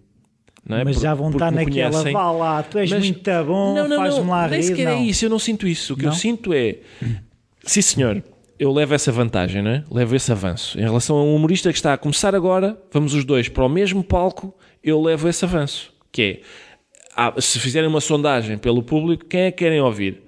Este ah, tipo, sim. vocês conhecem? Um rapaz do qual nunca ouviram falar em princípio votam em mim. Mas se ao fim de. Se eu disser três piadas e nenhuma tiver graça, as pessoas começam a dizer: Bom, ah, acho que está visto. Estás é? acabado. Venha outro, venha outro rapaz. É isso. É, eu acho que o Seinfeld diz até quantifica. Ele diz: isto, A fama uh, vale-me um minuto e meio. Acho que é uma coisa desse tipo. Dá-me um minuto e meio de avanço. É isso. Se, provavelmente, se, eu, se, eu, se ninguém me conhecer Eu chegar ao palco e no primeiro minuto eu não tiver graça, opa, este está definido, vai-te embora. Se eu não tiver graça no primeiro minuto, se for eu, as pessoas dizem: está bem, até agora ainda não acertou, mas ele vai acertar. Eu, eu já vi isto, eu já vi isto, ele deve estar a preparar uma coisa qualquer. Está a testar material novo. É isso, é capaz de ser. Mas lá está, mas é no essencial, é, é aqui que eu queria chegar. Naquilo que é essencial na Nada minha profissão, muda. as coisas não eh, isso não mudou. Uh, o sofrimento, a, a, a, insegurançazinha, isso eu sou um mariconso. Atenção, isto tem graça, isto se calhar não tem graça. Será que isto tem graça? Mas quem é que se vai rir disto? Exato, isto não tem, ah, não sei o quê. Isso acontece imensas vezes. Aliás, isso acontece-me todos os dias. Sim. Todos os dias. Será isto? Acho que não é isto, isto não tem graça. E depois, era aquilo que estava a dizer recorrer à mulher não ajuda, porque não. ela não acha graça a nada. E mesmo as filhas já começam a ficar um bocadinho, sou... pelo menos nas minhas, Sim. não que eu tenha carreira humorista, não, mas eh, eu sou já, eu sou muito infantil para as minhas filhas. Já. Eu também sou, é claro. Eu sou, eh, a minha alcunha é o pai pateta. Pois por claro. isso, por isso eu percebo perfeitamente. Exato. Outra coisa que eu queria perceber é, tem falado muito nas entrevistas que eu vi sobre livros. Exato. Até que ponto é que hum, sendo os livros, eu considero os livros mentores à distância. Uhum e que nós vamos formando muito aquilo que somos através de perspectivas de outras pessoas. E há uma coisa claro. que eu acho graça nos livros que tocou há bocadinho, que é muitas vezes eu leio um autor, percebo que ele leu outro autor e tenho curiosidade de ler o que é que ele leu. Exato. E depois Exato. aquilo é quase um, umas matrioscas, não é? Sim. Uh, qual é que é o papel dos livros no seu dia a dia e até aqui? Uh, epá, é essencial. É essencial, sobretudo por causa daquela coisa de que falávamos no início, que não há quem quiser aprender não tem quem lhe ensine. E então tem de fazer o seu próprio workshop. E esse workshop só passa só por isso, por é pá, vou ver, vou, vou ler, vou, vou ver como é que os outros fizeram, vou tentar perceber de que forma é que, porque é que aquilo funciona daquela maneira. Uh, e, e portanto é, é exatamente isso que disse. No outro dia estava há um livro, não sei se conhece isto, pá, é um livro que se chama não está traduzido em português. Diz em inglês. É, Chama-se The Fly Trap. The Fly a, a Armadilha para Moscas. Pá, é de um tipo sueco. E o livro não tem à partida nenhum interesse. Porque ele é, ele é um entomologista, acho que é assim que a gente diz em português, não é? Ou seja, é um tipo que estuda insetos. Sim. E resolveu estudar, não satisfeito com isso, ele resolveu Insetos é um campo demasiado vasto, não é? Como, como aliás, são muitos insetos. São, pá, são, imensos, imensos, são mesmo muitos. Então ele resolveu dedicar-se a hoverflies, que é uma mosca, eu acho que a gente chama mosca das flores, aquilo. É um tipo de mosca, repare como tudo isto é fascinante. é um tipo de mosca que a natureza dotou da capacidade de se disfarçar da abelha. Ou seja, são, eu acho que já todos vimos isso. São moscas que às vezes estão na, nas flores e parecem mesmo abelhas, mas não são só tem, parecem porque os, assim os predadores pensam ah vou ah, comer e, ah, não, espera que isto, isto pica isto não quero. É, só, é uma maneira da natureza uh, as proteger dos predadores. Há pá, umas 5 mil espécies, subespécies destas moscas e ele dedicou-se a pá, o livro é sobre isso. Uh, é sobre um senhor chamado René Malaise que foi o inventor de uma foi um, inventou uma grande armadilha para moscas para insetos em geral, é sobre a vida dele a, a andar atrás destas moscas. Pá, e de repente ele, ele fala de outro livro e eu fui ver que livro era esse. Ele fala sobre, pá, sobre a vida e a morte, porque, porque a questão de, de estar a apanhar moscas é, é, é um pretexto para, para ele perguntar-se a si próprio sobre isto de estar Qual vivo. É o propósito? Exato, sobre isto de estar vivo. Uh, e por aí fora. E há, há muitos. O livro ganhou um prémio de comédia na, na Suécia, desculpe. Ganhou um prémio de um prémio para livros humorísticos na Suécia. E nunca foi a intenção dele? Não, não. É, vê-se que a intenção dele é, é também essa, porque ele tem uma ironia sobre si próprio. Basicamente, eu acho que é difícil alguém estar a passar uma tarde a tentar, a tentar apanhar moscas e a entusiasmar-se imenso quando consegue descobrir uma espécie e não perceber, pera, que vida é que eu tenho? Visto um pouco, visto de outro ponto de vista, isto é um pouco ridículo.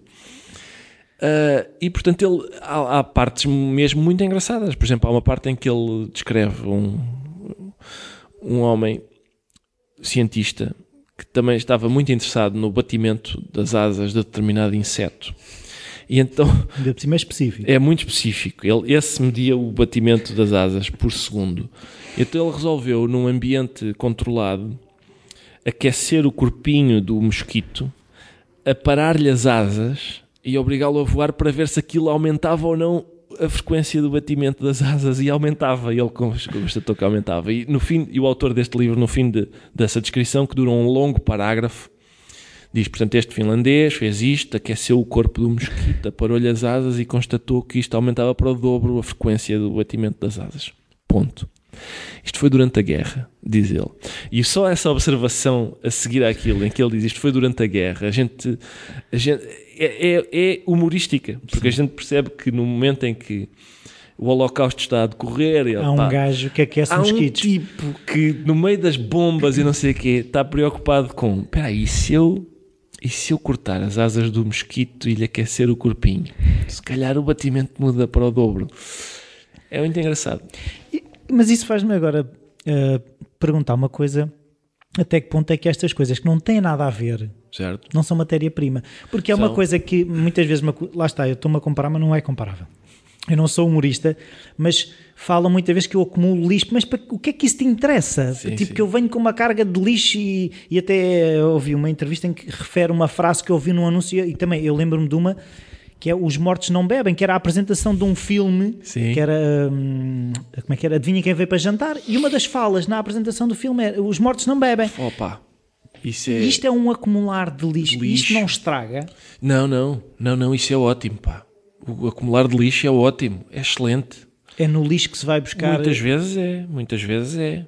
E, repare, isso fixou essa frase. Eu quero que eu lhe diga um. Eu tenho um, um- um repertório. Por exemplo, uma vez na televisão, uma senhora foi entrevistar um. aquelas entrevistas de rua. Sim. Foi entrevistar um senhor e disse-lhe qual é a sua opinião sobre Qualquer coisa. lá, qualquer coisa. E o homem disse-lhe assim: Menina, eu vou-lhe dizer exatamente como o homem disse: Menina, agora não, eu sou militar, já não estou no ativo, mas nunca tive habilidade para fazer declarações com caráter publicitário. E repare, isto é uma frase dita em 1987 por um tipo qualquer que eu vi na no ano em que televisão. o Porto foi campeão da Europa. Pois, se calhar, se calhar foi isso que me estava mais preocupado com este tipo de coisa.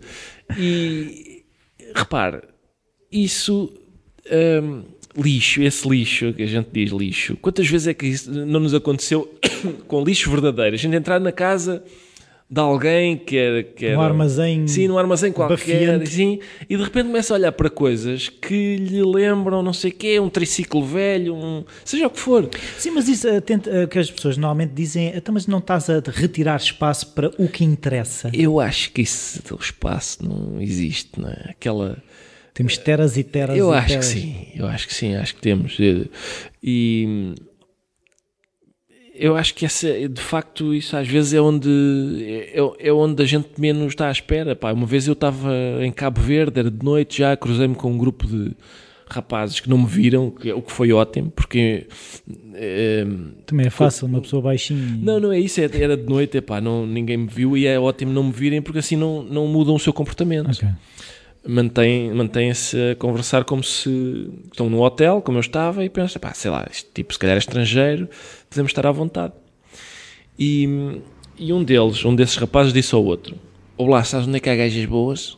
Foi só, só ouvi essa frase. Virou o sketch de Exatamente, porque, porque me fascinou que essa hipótese de haver uma localização, uma delimitação geográfica, haver, Levavam-nas todas para lá. exato, haver, haver uma espécie de região demarcada, como no vinho. E pronto, foi E isso. elas eu vinham lembro- com selo. Eu lembro-me, exato, exatamente. Epá, eu lembro-me de ter estado, ter estado a brincar com essa frase durante imenso tempo. Olá, não é que há gajas boas, gajas mesmo boas. não é Sim. tua mãe. Exatamente, exatamente. Tipo, foi, foi isso. Eu, por exemplo, neste momento eu estou muito interessado na. Chamou-me a atenção que, que a Simone de Oliveira dissesse: Eu sempre dei muita importância aos meus ossos e articulações. Há um anúncio com a Simone de Oliveira em que ela diz: Eu sempre dei muita importância aos meus ossos e articulações. E eu acho fascinante que uma pessoa. Epá, dê muita importância e ainda por cima sempre, sempre, sempre significa que já enquanto era nova Dava importância aos a Simone com 8 anos Ó Simone, anda a Mas correr, no não posso. dela porque eu não me lembro de ver músicas sobre não. isso. Sobre esse Exatamente, tema. é Essa verdade. preocupação. É verdade, é, não gostava nada, não teria gostado nada, não é? Não uma cançãozinha. O- Ai, dói-me as costas. Exatamente, coisa. verde milho, Ah. cuidado com os ossos e as articulações. Bom, Condroprotetores. claro. Ai, milho rei, que faz bem aos ossos e articulações, por exemplo, uma coisa desse tipo. Não faz falta realmente na obra. Pronto, eu só queria agora, para terminar aqui, estamos. eh, Não, por mim estamos, eu eu estou à vontade. É? Estou preocupado, é sim, eu estou à vontade. Então, Eu não, sei quanto tempo passou, estava a ver. Há quanto tempo é que estamos a aborrecer os seus ouvintes? Há uma hora e dez, mais ou menos. Coitados. Quantos ouvintes é que isto costuma ter? A minha mãe. Coitada da senhora, então vai ter que. Não, mas já são alguns, já são alguns. Ah, eu queria perceber como é que são as rotinas, como é que é um. Eu gosto de perceber, tipo, por exemplo, eu fascina-me o, o início do dia. Como é que é o seu início do dia? É pá, sabe que é muito pouco fascinante, devo dizer. É? É, porque das duas uma, ou vou levar as miúdas à escola, mas tirando isso, não é? É pá, basicamente é, levanto-me, eh, vou de facto tomar banho, De facto, vou. Eh, não há uma confesso- visualização. não, não, não, se- não visualizo apenas o duche, vou mesmo, vou mesmo. E, é pá, vamos lá ver, eu acho que não há, é capaz de... Eu, Mas há rotinas, ou seja, tal, a tal coisa que estávamos a falar, voltando ao John Cleese, haver, sabe? é, é, isso que, é isso que eu ia perguntar, aquela coisa de criar blocos de tempo. Não, eu, porque é que eu não necessito? Porque eu, eu, eu percebo que alguém precise. Por exemplo, quem vive num apartamento. Os outros. Diz, "Ah, não, é pá, quem vive num apartamento e tenha os miúdos e tal, é pá, feche-me, feche-me aqui, não sei o quê. Pá, eu, o meu escritório fica num piso diferente do resto da casa. Isso, Dá para fugir. E, exato, isso é logo uma primeira coisa boa. E há a palavra passo para subir, é isso? E exato, vou- acho que vou impor, acho que vou impor isso. Ah, e portanto, às vezes, eu, se eu quiser, para já as miúdas estão na escola, mas se eu quiser passar um dia inteiro sem ver ninguém, eu consigo, não, não, não tenho dificuldade nenhuma, estando em casa o dia todo. Ah, e tenho, lá no escritório, tenho tudo o que eu preciso. Tenho uma, tenho Uma um caneta? computador, tenho o computador, tenho as canetas, tenho os livros todos, tenho a minha Lazy Boy, que é- sabe o que é que são? São umas cadeiras O- não é o beanbag. Epá, eu tenho uma. Também há, há beanbags Lazy Boy, sim.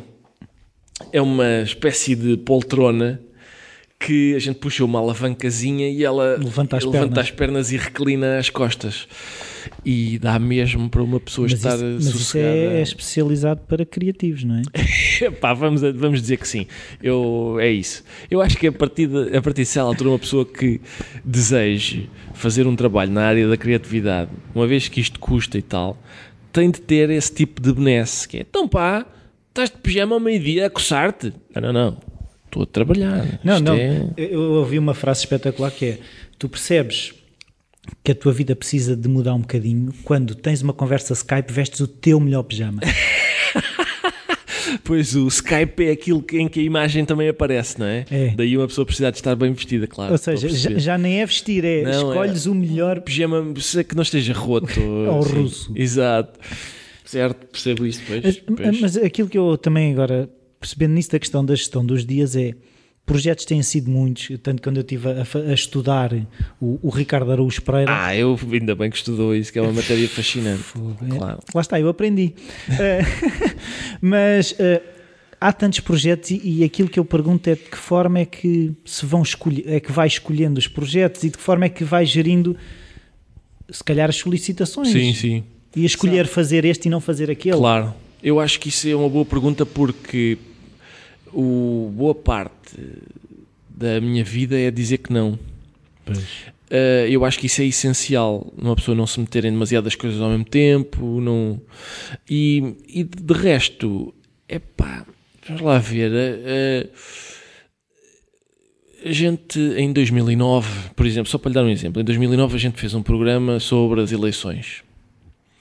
Houve mais eleições. miúdos aos sufrágios. Exato. Houve mais eleições. Aquilo, a gente, o contrato era de 30 programas, acho eu. Que é uma coisa absurda. Já agora deixa-me fazer esse parênteses, porque é uma coisa absurda no sentido em que o país é pequeno. eh, nós, nós temos uma equipa que somos nós quatro. a, a escrever aquilo, depois a ir apresentar aquilo. Um programa do género nos Estados Unidos não só não dura de segunda a sexta, dura de segunda a quinta, não tem 25 minutos, tem 20. É escrito por umas 30 pessoas, produzido por outras 30 e depois interpretado por 10. Cá não há capacidade para fazer isso. Mesmo que houvesse capacidade financeira, eu acho que não haveria material humano. Ok. Eu- Há um livro chamado Poking a Dead Frog, com entrevistas a autores de comédia, e aquilo é uma coisa muito impressionante porque há uma espécie de circuito instituído nos Estados Unidos que é uma pessoa está a O estudar em, está- e- não, uma ah. pessoa está a estudar em Harvard, começa a escrever uns textos para o Harvard Lampoon. Uh, as pessoas veem que esse- pessoa, essa pessoa tem graça e então ele vai para o Saturday Night Live O SNL, como eles têm mania de dizer. Depois vai para os Simpsons, depois vai para o Jon Stewart. Há um circuito. Há um circuito de captação de, de, de gente, que normalmente é a Universidade de Harvard, e depois uma espécie de tirocínio de, de, de, de Passar crivos, né? Sim, de treino que, é, que normalmente é isto: é Jon Stewart, Simpsons, Saturday Night Live, ou Saturday Night Live, Simpsons, Family Guy.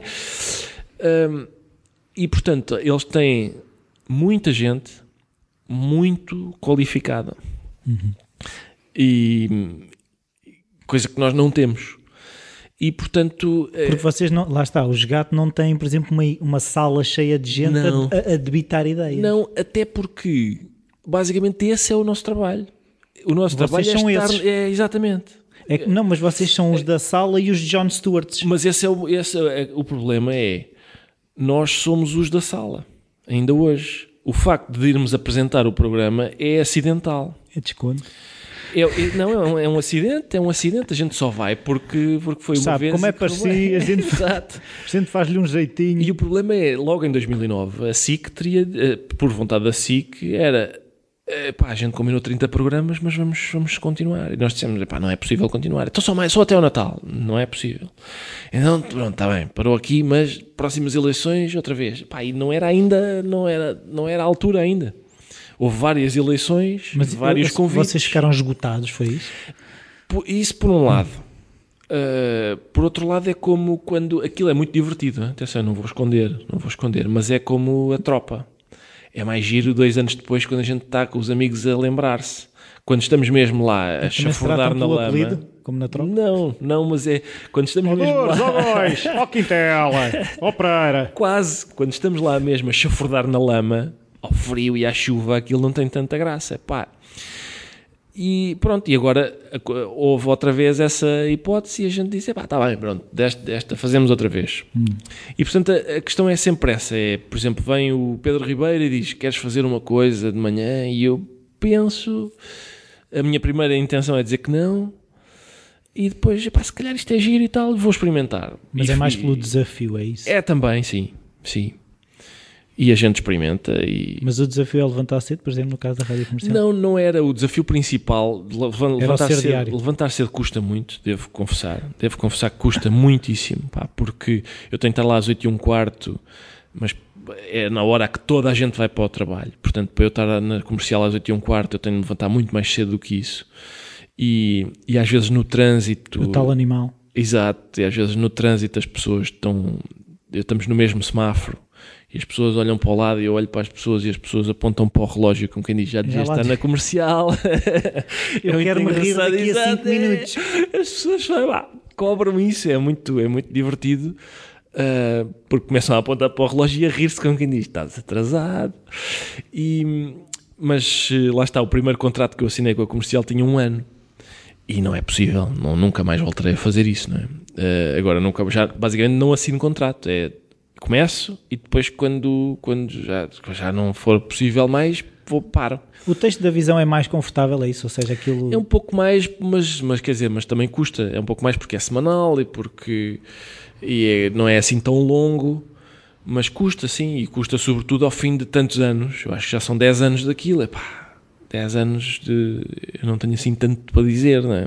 são 10 anos, de, de- um dos problemas aí foi, por exemplo, o tema, foi... O Miguel Chaves Cardoso, por exemplo, escreveu sobre Portugal e, eu, e é é uma das hipóteses. E eu pensei, não vou fazer isso, como é óbvio, porque não, não vou conseguir. Já, o Miguel Esteves Cardoso já fez isso muito melhor do que eu conseguiria fazer. Não vou fazer, não vou conseguir fazer isso. Portanto, também ali foi, epá, é sobre o que me apetecer nessa semana. Umas vezes é sobre o, o António Costa e o Pedro Passos Coelho, mas outras vezes também pode ser sobre o facto de quando eu vou ao aeroporto sinto que digo obrigado ao taxista vezes demais. Uhum. Que é um drama. É um, sim, é um, coloca-se um problema que é em 30 segundos eu sou capaz de agradecer ao taxista 5 vezes. Porque ele, ele. E ele cobra mais por isso? Não, mas ele, por exemplo, ele dá-me a máquina do multibanco e eu digo obrigado. obrigado. E eu devolvo, ele, ele pega e eu digo obrigado. Depois ele dá uma fatura e eu digo obrigado. Depois dá o cartão, e, obrigado. Então, obrigado. É muita coisa. E às vezes parece a repetição faz com que eu pareça estar a gozar. Em vez de estar a agradecer, ah, está este. parece que estou a fazer Ou pouco. És, és cómico. És. Exatamente. Uma coisa que eu quero, pretendo que seja um agradecimento honesto. honesta, sim, tá, acaba por ser chacota e eu não pretendo. Então, é assim, uh, estou a perceber o poder do não, que eu também cada vez mais percebo que o sim. não é um ato de poder. Mas repare, sim, é, mas há, mas há pessoas que não têm essa capacidade, ou seja, que, epá, eu não posso dizer que não a ir apresentar este concurso. Uhum eu percebo que haja pessoas que, pá, eu, eu não quero ir apresentar este concurso. Eu já tive convites para ir apresentar concursos. Eu tenho. Espetáculo! Epá, muitas. Esse não, porque quem o apresenta já faz um magnífico trabalho. Pá, mas eu não sei fazer aquilo e enquanto eu puder dizer que não, eu digo que não, não é? Mas aquilo há um. Há um... Acho que ele é escritor. Pronto, outras coisas, um americano que fala no dizer que não até ser hell yeah. Ou seja, se isso não está a criar espaço para aquilo que é hell yeah. Ah, está, sim, está. Porque nós vamos dizendo, sim, sim. Ah, sim ah, vamos ao sim, ah, vamos comer um gelado e de repente, olha, queres ir passar umas férias de luxo? Exatamente, exatamente. Não isso vais. sim, isso sim.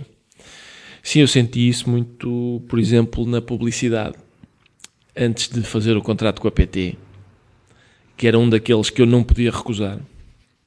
Eu recusei vários vários daqueles que se podem recusar. Uh, mas lá está, mais uma vez, é o que eu lhe digo, eu nunca tive nenhum problema financeiro. Eu, quando eu me tornei conhecido, eu já, já ganhava bem a escrever textos humorísticos. Eu não, e portanto eu tinha capacidade para dizer, não, não quero fazer isso, não quero... Tive, tive muitas oportunidades para para dizer que não sem, sem ficar a, pensar: será que hipotequei o futuro das minhas filhas? Uh, até que chega uma proposta que eu não posso. É, é muito simples: é eu não posso recusar aquela proposta. Uh, e pronto, e é isso. E eu acho que isso também se consegue dizendo que não a várias outras. Se eu, se eu... É, aquilo que eu acho é que, e começo a perceber por mim, é, é, é um bocado. As escalas são outras, mas nós temos que aprender a dizer que não. Ou seja, uh, vamos ter que dizer que sim a algumas coisas, mas há sempre nãos que podemos ir dizendo. Exato, sim, sim. Sim, eu, eu acho que isso é importante, sobretudo. É, é porque, mesmo, mesmo do ponto de vista de, do, dos trabalhos que haja, uh, epá, é importante dizer a um que não seja aquele que a gente. que esteja muito distante daquilo que a gente quer. É importante dizer que não é isso. Se, lá está, é muito fácil falar de papo cheio, não é? é sim. E, mas se a gente puder, eu acho isso importante, sim. Acho que isso é importante. Pronto. Vamos terminar. Só uma pergunta. Eu sei que vai ser difícil, mas eu normalmente pergunto um livro que tenha sido importante, no máximo três, que, que sejam marcantes ou que tenham oferecido muito. Certo. De,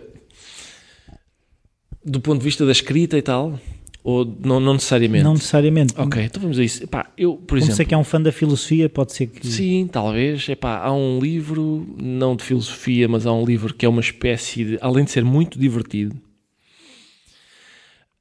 uh, é uma espécie de workshop de escrita que se chama Era bom que trocássemos umas ideias sobre o assunto, do Mário de Carvalho.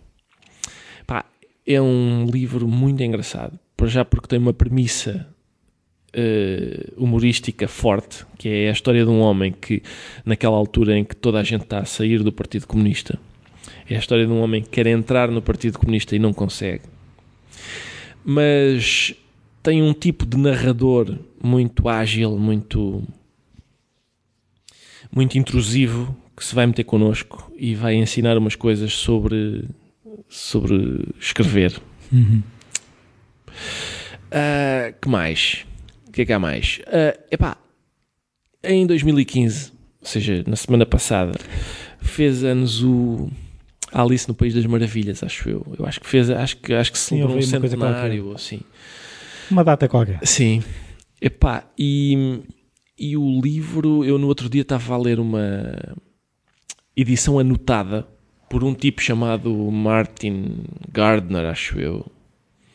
Epá, e aquilo é uma coisa impressionante. E se as, se as pessoas puderem uh, comprar, comprar essa edição anotada, há várias. Há, há tanto trabalho feito sobre Alice no País das Maravilhas que é, chega a ser é difícil uma pessoa escolher a edição que pretende, mas uhum. essa edição anotada por esse tipo, que é, um, é uma espécie de uma, uma, sumidade na Alice no País das Maravilhas, e é um, é, é, assim, está para a Alice no País das Maravilhas como aquele autor de que falámos antes está para a Mosca da, das Flores. Pá, há lá anotações que ele faz que são. Uma pessoa fica perplexa com a, com a, a, a minúcia daquilo. E e, é uma, e como é um texto também fundador a vários níveis de. Sim, só aquela premissa de ter. Hum, como é que é? Seis ideias uh, estapafúrdias antes do pequeno almoço, acho que vem daí. Pois é, o Lewis Carroll é, é um tipo pá, fascinante e por muito que, que o interesse dele por raparigas eh, jovens seja suspeito Pronto. em vários pontos, não é? E, mas nós não teríamos Alice no País aquilo Alice no País das Maravilhas existe porque havia três irmãs, as irmãs Liddell, que ele ia buscar, uma tinha oito, outra tinha dez e outra tinha treze, acho que é assim, a do meio chamava-se Alice, e ele ia dar uns passeios com elas no Tamisa, juntamente com um amigo e não sei o quê. E ele tinha, ele correspondia-se com rapariguinhas, é tudo muito suspeito, tudo muito suspeito, mas produziu grandes uhum. resultados, sim. Eu estava aqui mais de 3 horas à conversa consigo, mas Opa. tenho que voltar. Vai, combinamos outra vez. E combinamos e fazemos a parte 2. tá muito combinado. obrigado. Até à próxima. É, eu que agradeço. Obrigado.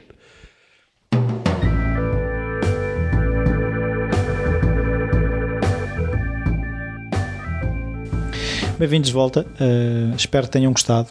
Eu gostei muito de conhecer o Ricardo. Eu sou, admito, um fã bastante grande do trabalho dele e dele, até como aquilo que percebo que é a pessoa, e depois tive a possibilidade de comprovar uh, pessoalmente, para terem um, uma noção de, daquilo que eu acho que é, é uma coisa que a mim me tocou bastante. Foi o facto dele se oferecer como para mim buscar o meu local de trabalho para, uh, para depois fazermos a entrevista e voltou-me a levar ao meu local de trabalho. Uh, foi a primeira vez que um, que um convidado o fez, uh, não que, que os outros convidados tenham de o fazer, mas mostra que não é por ser uma pessoa bastante conhecida que deixa de, de reconhecer o outro como uma pessoa igual Uh, não, não se acha acima de nada nem de ninguém, foi aquilo que, que eu retirei também desse pequeno gesto, que para mim foi um grande gesto. Um, por isso, eu também gostava de ouvir a, as vossas opiniões sobre a entrevista.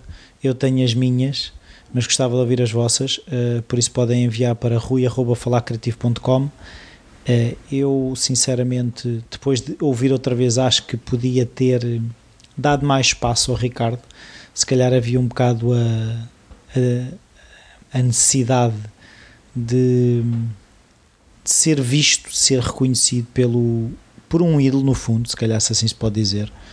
Mas pronto, foi, eh, foi eh, a entrevista que, que fiz com, a, com o conhecimento que tinha na altura, eh, e, e esta é a questão também que, que, tocamos na questão do falhar e de voltar a fazer e perceber o que é que não correu tão bem e, e, a questão de mesmo a pessoa com a experiência que ele tem, eh, no momento de criar está a arrasca, como, como ele próprio diz, e é mesmo isso, é, é, o ato criativo tem muito esse lado também de estar à rasca, de acharmos que ou que não temos ideias, ou que as ideias que temos não são nada interessantes.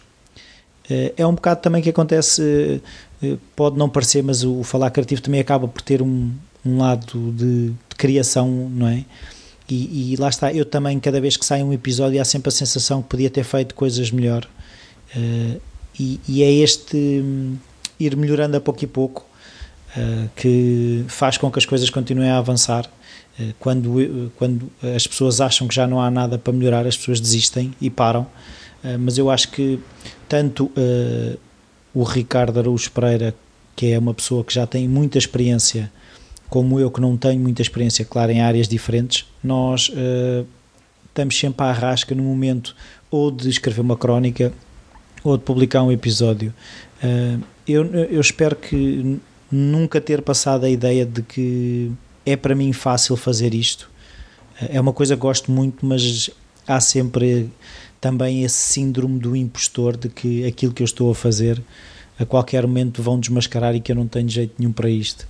Uh, espero não estar a chocar ninguém com esta abertura agora no final. Mas é isso. Eh, eu continuo a acreditar no Falar Criativo, vou continuar com o Falar Criativo e se vocês puderem ajudar dando as avaliações e as críticas no iTunes é uma coisa que me ajuda bastante. Eh, passem pelo iTunes, passem pelo Facebook também para fazer like da página, porque o objetivo é que eh, estas conversas cheguem ao maior número possível de pessoas é uma coisa que, não para que eu seja famoso ou conhecido, mas eu acho sinceramente que aquilo que os meus convidados têm partilhado ao longo destes meses, anos já, eh, é bastante interessante e importante, que é, por um lado, perceber que todos nós somos criativos se aceitarmos até também esse desconforto de não termos uma ideia ou daquela ideia não ser, aquela primeira ideia não ser a, a ideia ideal ou a ideia que que vai revolucionar nada, mas todos nós temos essa capacidade e todos nós uh, podemos adicionar valor às nossas vidas através da criatividade. Há um agradecimento muito especial que eu gostava de fazer, uh, no fundo, dois agradecimentos muito especiais. Por um lado, foi um, a Nídia Nobre, uma ouvinte do podcast que uh, sabia do meu interesse em conseguir chegar ao Ricardo Aruz Pereira e ela descobriu uma conferência onde ele foi falar e deu uma dica e eu fui lá e e foi aí que consegui chegar ao Ricardo Aruz Pereira e que de certa forma tornou possível esta conversa. Também queria agradecer aos meus amigos Pedro e Cecília a cedência do espaço onde foi a entrevista, uh, o Surya Yoga Shala, que é um espaço de yoga em Algés e que deu, no fundo, uma boa energia a este podcast. Uh, esta semana é tudo. Até para a semana.